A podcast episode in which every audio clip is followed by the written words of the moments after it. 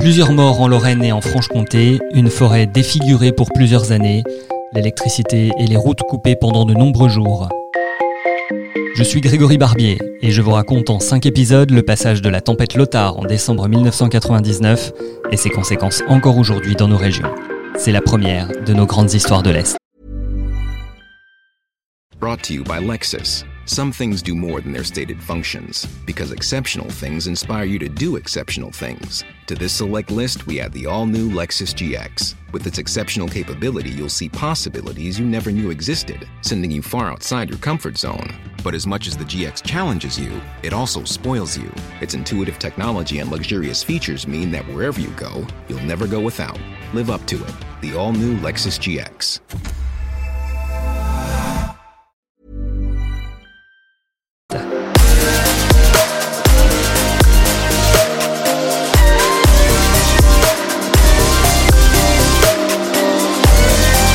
Épisode 3. On ne passe plus. Début janvier 2000, on retrouve Bruno Charpentier sur un toit, à Pont-à-Mousson. Avec son marteau, il saute de maison en maison. Toiture soulevée, zinguerie arrachée, ardoises et tuiles envolées, ce n'est pas le travail qui manque pour l'artisan. D'ailleurs, ce n'est pas le seul. Les artisans lorrains sont très occupés. Mais attention,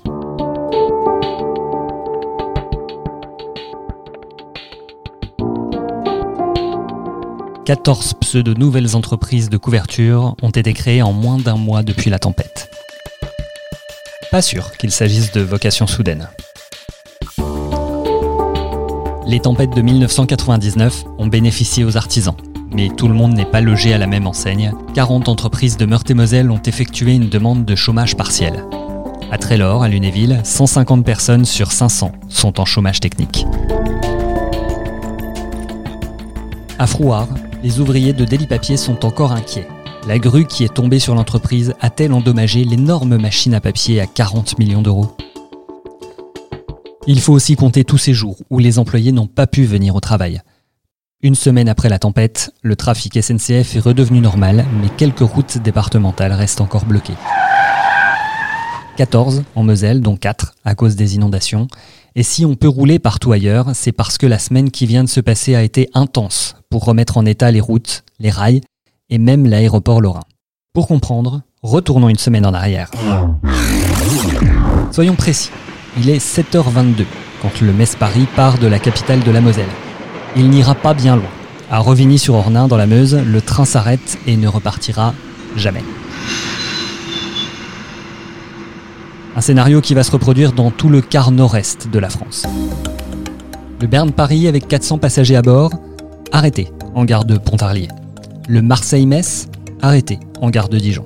Des voyageurs bloqués au lendemain de Noël, jour férié en Moselle, qui vont désespérément attendre toute la journée un peu d'informations. À la suite d'intempéries, le trafic ferroviaire est interrompu jusqu'à nouvel ordre. Des arbres sont tombés sur les voies, des caténaires endommagés. Dans la gare de Metz, on patiente certains pourront finalement partir en bus. Retour à Revigny-sur-Ornain. La SNCF a fait une halte à la boulangerie près de la gare. Pain, eau et croissant pour tout le monde.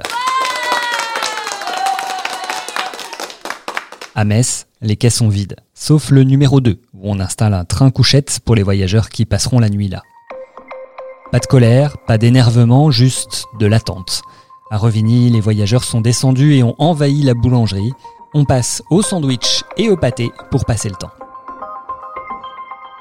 Et sinon, comment on dort dans un train couchette à Metz Visiblement, pas trop mal, à en croire les témoignages recueillis à l'époque. Enfin, si on accepte le bruit des rondes de police et d'agents de la SNCF, selon un couple de voyageurs bloqués là. Au lendemain de la tempête, tous les passagers sont repartis par les rails ou par la route. Sur les grands axes, tout a pu être dégagé, mais sur le réseau secondaire, tout n'est pas si facile. Juste après la tempête, RN4, RN57, bretelles de sortie de la 31 étaient inaccessibles à cause de branches et de troncs d'arbres sur la chaussée. À Doncourt, près de Jarny, les pompiers se dépêchent. Pendant une heure, ils tronçonnent le peuplier qui est tombé tout en surveillant les alentours pour ne pas se prendre d'objets volants. Même chose à Creutzwald, avec un sapin tombé sur la RN33. Dans les Vosges, on ne passe plus. Tous les cols sont fermés. Tout juste peut-on emprunter le tunnel Sainte-Marie pour aller en Alsace grâce à un groupe électrogène. À Luce, toujours dans les Vosges, on est même coupé du monde. Des plantations entières de sapins bloquent l'accès à la commune.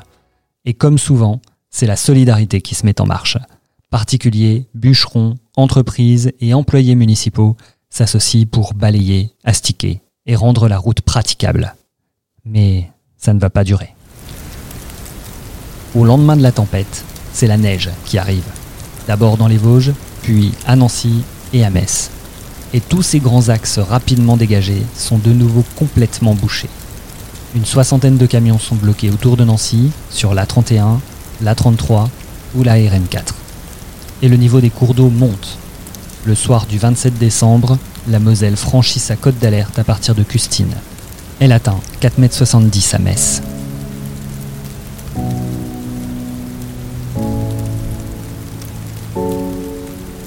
Il faudra plusieurs jours pour que la décrue s'amorce. Et la montée des eaux va aussi perturber le trafic fluvial. Pas de bateau avant au moins 15 jours sur la Meuse canalisée. Quelques jours aussi sans circulation sur le canal de la Marne-Rhin et d'autres. Le niveau d'eau a compliqué une situation qui n'était déjà pas simple pour les bateaux, avec des branches un petit peu partout et des écluses qui n'étaient plus alimentées en électricité. Certains bateaux n'ont même pas résisté à la tempête comme ceux qui étaient en cale sèche au bord du lac de Madine. La communication, c'est aussi le téléphone. Et là aussi, ce n'est que quelques jours après la tempête que les difficultés arrivent. Le téléphone fixe est encore roi et Orange s'appelle encore France Télécom. Ces équipements sont alimentés par de petits générateurs avec 36 heures d'autonomie. Alors quand l'électricité n'est pas rétablie, c'est tout le réseau qui tombe en panne et 16 000 abonnés lorrains pour qui ça sonne dans le vide. Côté mobile, pas de miracle non plus. Les relais sont aussi alimentés en électricité et près de 15% des clients ne peuvent plus utiliser leur portable. Le réseau Itineris est perturbé et chez SFR on annonce que la moitié des Vosges est hors ligne. C'est finalement presque le bug de l'an 2000 avant l'heure. Et c'est parfois grâce aux groupes électrogènes réservés pour cette date fatidique que les administrations s'en sortent. Dans les Vosges, la cellule de crise était déjà activée en prévision de ce bug. À Nancy et Toul, ce sont ces groupes électrogènes qui vont être utilisés en urgence dans les prisons. Toitures et ateliers se sont envolés.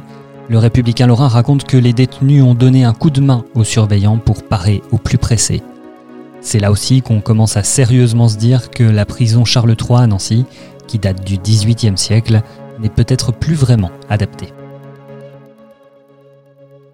Finalement, en ce début janvier 2000, routes, rails et canaux redeviennent praticables au fur et à mesure.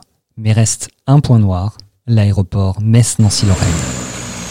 Le vent à 155 km/h a abîmé plusieurs avions et 3000 mètres carrés de toiture se sont envolés. Résultat, toute l'informatique d'enregistrement des bagages est noyée et le plafond au-dessus des portiques de sécurité risque de tomber. Seuls les vols intérieurs sont autorisés, les vols charters sont déroutés et il faudra encore plusieurs semaines pour tout remettre en état. Plusieurs semaines, c'est déjà long pour certains, mais ce n'est rien à côté du temps qu'il va falloir pour s'occuper des forêts éventrées par la tempête de 1999. Mais ça, c'est pour le prochain épisode.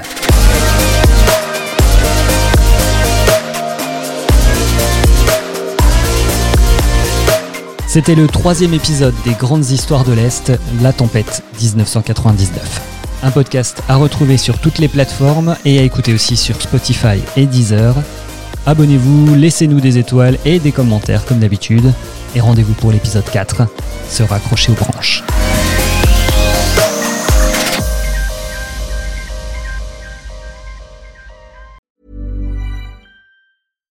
Brought to you by Lexus. Some things do more than their stated functions, because exceptional things inspire you to do exceptional things. To this select list, we add the all new Lexus GX. With its exceptional capability, you'll see possibilities you never knew existed, sending you far outside your comfort zone. But as much as the GX challenges you, it also spoils you.